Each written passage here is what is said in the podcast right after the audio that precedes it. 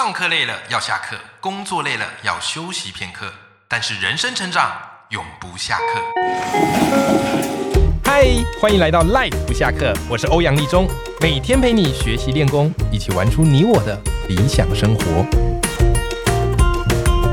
Hello，各位听众朋友，大家好，我是王立中，欢迎收听 Life 不下课，每天一集不下课，边休息你上进，累积你的复利成长。各位听众朋友，你有没有想到这个小时候啊？我觉得小时候我们常常考试读书嘛，那你会发现，其实考试呢反而是人生最简单的一件事。为什么？有标准答案嘛，对不对？你考久了啊，错的订正完，哎，自然而然你大概就知道标准答案是什么了。可是慢慢长大，你出了社会之后，你发现哇，这个世界太难了。为什么呢？因为跳脱考试之后，人生很多东西是没有标准答案的。所以一时之间，你会觉得你很有很多的选择，可是你也会怕你选错了，对不对？那到底我们人生要怎么样找到一个最佳的解方，让自己不会后悔？这才不虚此生嘛，是吧？所以今天我们要来好好的来聊这个话题，关于人生的选择。那我邀请到的是一位我的好朋友，我非常佩服他。因为他的人生要历经各式各样的职业转换，可是最终呢，诶，他活出想要成为的自己。好，这位好朋友，好，就是 Vito 大叔，他最近出了一本书啊，叫做《用梦想设计你的人生》。哦，这本新书我读完之后，我觉得欲罢不能呐。哦，我觉得真的非常好看，里面讲了 Vito 自己的故事，也同时跟你分享了很多人生设计的工具。今天我特别把 Vito 大叔请来我们的现场，让他倾囊相授给各位，好不好？来，我们现在欢迎 Vito 大叔。谢谢欧阳，Hello Live 粉们，你们好，我是 Vito 大叔。Vito，最近我读了你这本新书《用梦想设计你的人生》，哎，我发现哦，你在这本新书里面不藏私，跟大家分享了很多系统化的工具。因为有时候我们读心灵鸡汤固然会觉得很励志，但读完之后完全不知道该怎么开始。对不对？所以你有给一些系统的方法，也有给大家一些练习。好，比方书里有一个工具，哇，这我还不会念呢。I K I G A I，它叫做 Ikigai。Ikigai，好，Ikigai，我今天就想问你，它怎么念？Ikigai，好，里面有讲到一个工具啊。你说啊，这个工具特别适合对于这个人生感到怀疑的听众朋友，哦，以及不知道该如何定位自己的听众朋友，哎，来跟我们分享一下。这个工具是怎么一回事啊？好啊，Ikigai 这个名字哦是来自于日本啊，它是一个冲绳县来的哦。嗯，对啊，大家都知道冲绳县就是有很多人瑞嘛，有没有？大家都说那是活在那边那边的人每天都活得好开心呐。嗯，所以 Ikigai 这个字哦，简单来说就是用来描述生命的意义跟喜悦啊。OK，哎呀，就是。简单的说，就是每天让你早上起床的理由。哦，我们以前上班的时候，不是都会有那种什么周一恐惧症嘛？然后张开眼不想上班啊，就觉得说全身都瘫痪了。对 对啊，那它其实是透过四个概念组成的。大家想象一下，你可以拿出一张纸笔哦，在你面前，你画四个圆圈圈。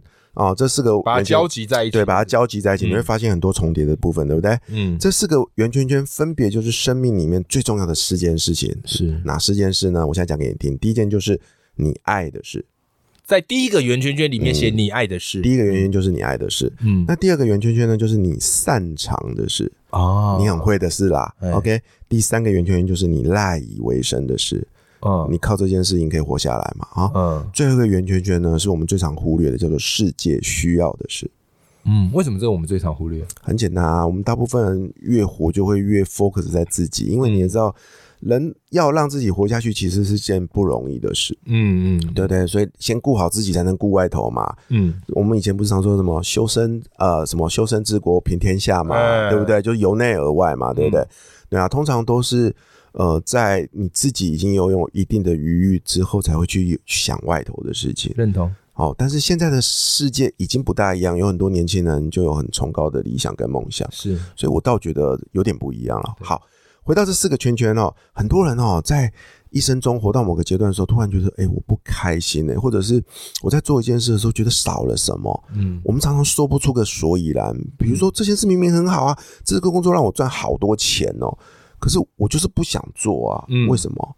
你可能就可以用这四个圆圈圈回头去看，嗯，它可能是你赖以为生的事，但不见得是你真正感兴趣的事情，对，也不是你，就是不是你爱的事情，没错，对不对？那举个例子来说，很多创作者啊，他喜欢创作，嘿，他很爱嘛，每天写嘛，对不对？然后呢，哎，这边又分两种了，一种你擅不擅长，我们常说嘛，你这个人做这件事容不容易成功，有没有天赋，有没有天分，那就是擅长嘛。嗯，如果你又擅长，你又喜欢，那是不是就如虎添翼？是会轻松一点嘛？很多得奖的创作者都这样来的，对不对？那有很多很辛苦的创作者是什么？你知道吗？就是生不逢时啊，是，就是他爱这件事啊。他也有天赋啊，嗯，可是就就一直没红啊，哦，没有机会啊，对对不对？很苦啊，没错。然后等到死了才红，有没有？那个就是什么呢？就是它没有办法变成你赖以为生的事情。嗯，所以我们要去想办法找到这个四个圆之中的交集。当有一件事情你在做这件事的时候，同时满足你这刚刚的这四件需求，它就是你的 ikigai，太幸福了。哎，我帮听众问一个，那。Vito，你现在有找到了吗？我现在有哎，哦，我举例子哦，来来来，我举例，当然，我觉得我找到了，但是我还没完全的，就是打到那个靶心。对，我已经从外围接近到靶心了。好，我举个例子，叫做录 Podcast。哦，好，我跟大家分享哈。对，录 Podcast 这件事，是因为我成为作家之后啊，我想要拥有更多的个人品牌的影响力，对不对？然后，因为那时候打书嘛，你欧欧阳也知道，就是我们到处去接受访问。我突然有一天觉得说。哎，录音很好玩嘞，比一个人在那边写字好玩多了。你是喜欢上节目？我是喜欢上节目聊天的哦。我就觉得说用嘴巴讲话，因为我以前是 sales 啊，嗯，我觉得讲话比那个写字 好像容易多了，对不对？比较快啊，所以那那我就觉得说，哎，这件事我好像挺擅长的，嗯，啊，我找到一个啦，对不对？那可是我不知道我爱不爱做这件事啊，嗯，因为你知道，偶尔当来宾是一回事，我要主持节目是另外一回事，没错。所以我就给自己一个目标，我做第一个 podcast 节目，那时候定自己一个目标，要做满一百集。哦哦，然后我就做做做做做到一百集的时候了，我的经验够了，我就可以足够的 data 回头来问我自己说这件事是不是我爱的事？嗯，那合理了嘛，对不对？不是乱幻想的。我在前几集有分享过，你要做了才知道嘛，对不对？在那时候我就发现，对，这是我爱做的事。嗯，我在里面得到了好多的成就、乐趣，我认识了好多新朋友哦。嗯，我觉得好开心哦，太棒了。所以我就加码做第二个节目，OK 吗？好，所以你看我他已经加上我爱的事哦，再来。哎，前面做节目，立中知道的那个没有赚钱啊，我们要自己贴钱，有没有？真的很苦，对不对？说到我们的心声，然后也没有业配，对不对？啊，我的天哪，每天要租录音室，God，我想到我就哇，真的裤子都快掉下来了，对不对？然后呢，所以他在初期没办法变成我赖以为生的事情，嗯，我们就撑嘛，因为我们在投资自己，对不对？可是做着做着，哎，开始有。业配了，对，开始有合作了，有没有？而且也可以在我们这个节目里放一些自己的书啊，没错，自媒体嘛，好不好？所以各位，如果你看到好 Vito 的节目里面，哎，有一些什么业配的商品，或者我们节目里有一些什么业配商品，拜托，拜托给我们支持一下。是啊，是啊，然后就算没有人捧我们场，我们自己捧自己场嘛。是是，我们常在自己的节目说自己的产品服务，对不对？没错，对啊，这就是自媒体最大的好处啊，我自己的媒体嘛，对不对？没错。好，所以你看哦，我开始有了，我开始把它变成我赖以为生的事情。太棒了，我觉得能够找到这四个点的交集，就是人生最棒的一件事。还有一件事，刚没讲到，叫做世界需要的事。一开始我也觉得啊，做 podcast 有什么世界需要的？那都是我想做而已嘛，对不对？对啊，我在满足自己的一个呃期待吧，对不对？可是我告诉你，我就在今天录音的早上啊，我突然凌晨一点五十五分接到一个 G Google 表单发给我的通知，他说有一个听众留言，我跟你一样嘛，因为我开那个听众留言的那个嘛，对不对？有个听众朋友留言说：“谢谢你的节目，我离婚，我离婚，我离婚好像八年吧。然后透过你的节目，我疗愈了自己。哇，好棒哦！哇，我的天，我看到那个，你知道我快哭了，因为因为那时候我还在剪节目，今天早上节目要上架，我还没剪，我太忙了。那我就很想睡啊。然后这时候听到看到他那个留言，我这眼泪就喷出来，我精神又来了。嗯，我就赶快把那节目赶快剪一剪，因为我相信我这个节目是对世界有意义的。”嗯，哎，我觉得这种有时候看到听众回馈会非常非常感动。是啊，有时候我们有时候录哦，创作者有时候会其实很焦虑，也会觉得啊，我做这些到底有没有看？我上次有一个听众朋友跟我说啊，他就是 PO 了一篇文呐。他说他听我节目已经听了两千五百多分钟，哇！我算了一下，大概是四十三天左右。天哪！我说天哪！一个人他愿意花那么多的时间听你的声音，听你讲内容，我觉得真的是身为创作者最幸福的一件事。真的，不瞒你说，我也大概花了那么多时间。真的，我只是不好意思，你我只是不好意思讲出来。我我知道，我完全知道，真的是非常谢谢你，好吧？所以我觉得这个方式哈，各位你可以回去试试看。好，我相信你一定可以找到一个你真正。想要去做，而且想要去完成的事，那其实顺着这个话题啊，你找到了你想要去做的事情，然后慢慢的，哎，也开始有些影响力，也被看见。可这时候另外一个焦虑来了，嗯，什么焦虑？比较的焦虑啊，对不对？我们做创作的啊，你在脸书发文，你就会在意有没有人按赞，有没有人分享。你做 podcast 难免会在意，哎呦，我的排行在第几名呢？啊，然后人家精选有没有选我的这个节目啊？对吧？所以比较之下，当然我们知道比较是一个有助于你成长的动力。对。可是有时候反过头来说，比较之下，我们可能会觉得自己不够好，会有点点气馁跟沮丧。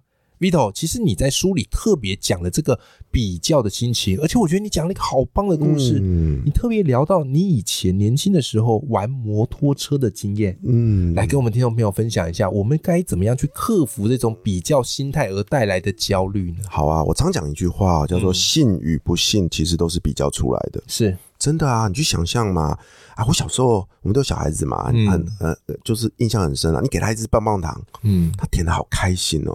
可他转头，他看到隔壁哥哥拿一个更大根的棒棒糖，他突然把他的棒棒糖丢掉了，他去抢那个更大根的棒棒糖。对，这是人性。是。这人性。那我印象很深的一件事是，我们在这个年轻嘛，最大的一个梦想，通常就是拥有一台自己的摩托车。对，对不对？所以我永远记得我的第一台摩托车，就是那个五十 CC 的小摩托车。哦天哪，我我永远记得那台摩托车闪闪发光，我好爱它。我每天回到家就是就是拿着布去擦它，每个礼拜就要洗它。